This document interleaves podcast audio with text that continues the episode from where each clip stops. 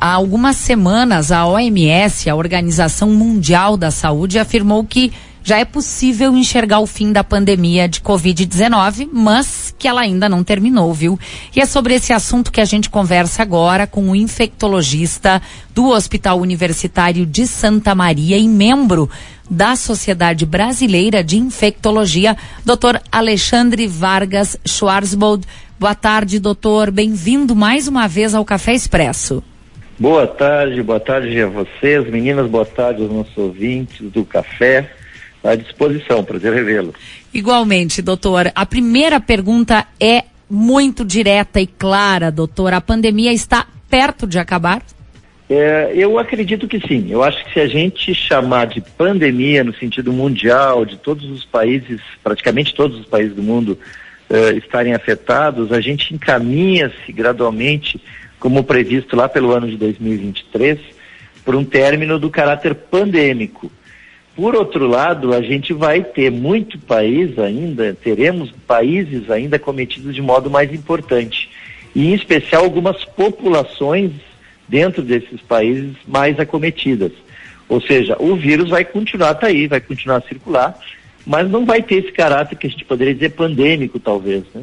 Doutor, ontem o Brasil registrou 46 mortes por Covid-19. Esse é o mesmo número da média móvel aí nos últimos sete dias e é a primeira vez que fica abaixo dos 50 óbitos desde abril de 2020, quando a pandemia estava apenas nas primeiras uh, semanas no Brasil. Queria só acrescentar e lhe dizer que anunciávamos ontem aqui nesse mesmo horário zero ocupação de leitos de UTI Covid aqui em Passo Fundo, números uh, pequenos também de casos ativos. Isso tudo, na sua visão, como médico infectologista, é reflexo do que exatamente? Perfeito. Essa é uma realidade que a gente tem visto em várias regiões do Brasil e aqui do nosso estado, essa, essa redução brutal de hospitalizações, a partir da redução importante de casos também. Mas é interessante ver que o aspecto, apesar de a gente, esse aspecto que apesar de termos poucas hospitalizações, ou em alguns locais nenhuma hospitalização por Covid, nós ainda temos centenas ou milhares de casos de pessoas positivas. A partir do momento que a gente testa, né?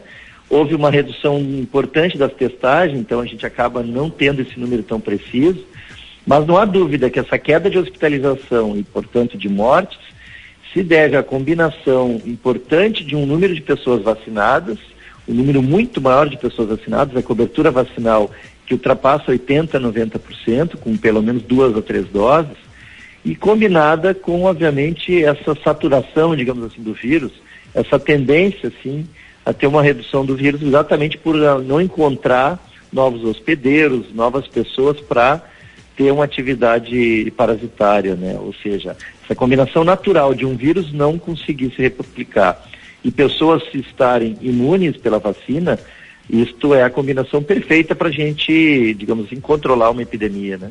A imunidade, ela não vem só pela vacina, doutor, ela também vem em função de algumas pessoas terem adquirido o vírus. Dá para ter esse raciocínio também ou não?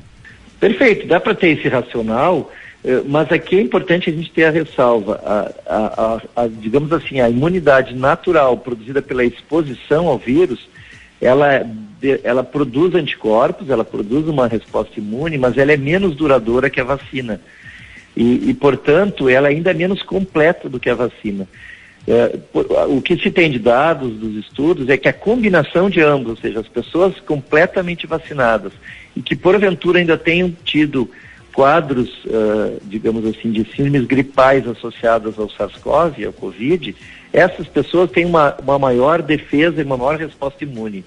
É, mas, sem dúvida, a imunidade natural produzida por exposição ao vírus também é um elemento que, combinado com a vacina e muitas outras pessoas, uh, agrega defesa na, do ponto de vista de saúde pública, né? aumenta a proteção uh, pública né, em relação ao vírus. Doutor, e quando acabar a imunidade da vacina, o que é que acontece com a gente? É, isso é, isso é importante, porque a própria vacina, uh, a gente tem dados cada vez mais concretos, uh, assim como na imunidade natural por exposição, uh, ela também tem um prazo limitado, digamos assim, desse, desses anticorpos estarem ainda ativos, e que a gente calcula em torno de 5, 6 meses. É, embora é importante aqui ressaltar que quando, quando a gente é estimulado por vacina, a gente também tem um outro tipo de defesa que não é imune, que não é só dos anticorpos.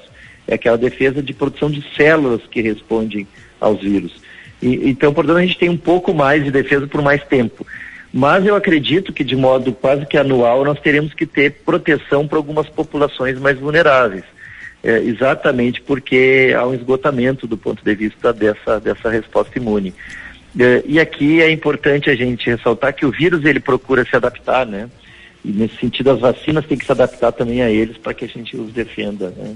É, a população seja defendida. Doutor, toda vez que a gente divulga um número baixo, um número pequeno, diante de grandes números que infelizmente já registramos, a gente fica preocupado enquanto jornalista é, num fato chamado subnotificação.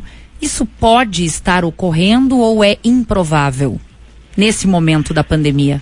É, em relação aos números, digamos, de casos, não há dúvida que há uma, há uma redução e uma subnotificação. Exatamente porque ela depende da testagem. E no período mais epidêmico, a gente testava com vigor muito maior, com uma amplitude maior e, portanto, a gente tinha uma sensibilidade maior do que acontecia.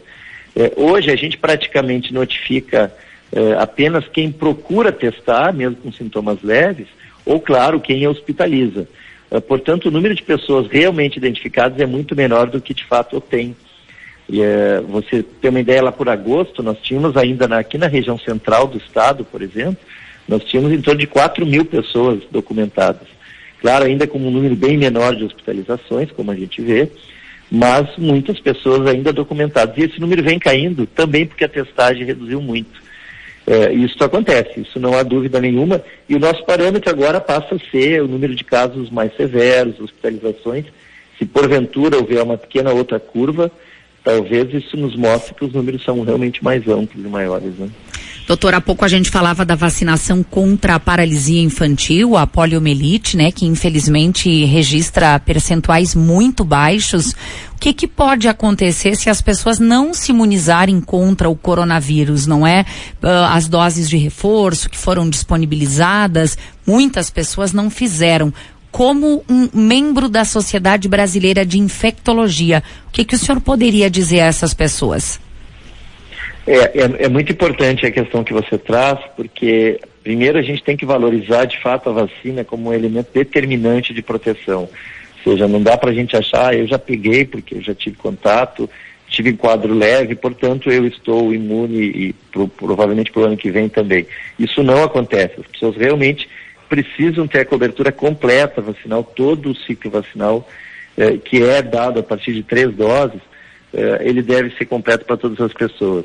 As pessoas de maior risco, e aqui eu ia focar nessa população, as pessoas com maior risco, eh, que porventura não tenham três doses, ou que no, provavelmente no próximo ano ainda não se vacinem, elas vão estar realmente com um risco muito maior de complicações, como a gente viu no ano de 2020, 2021.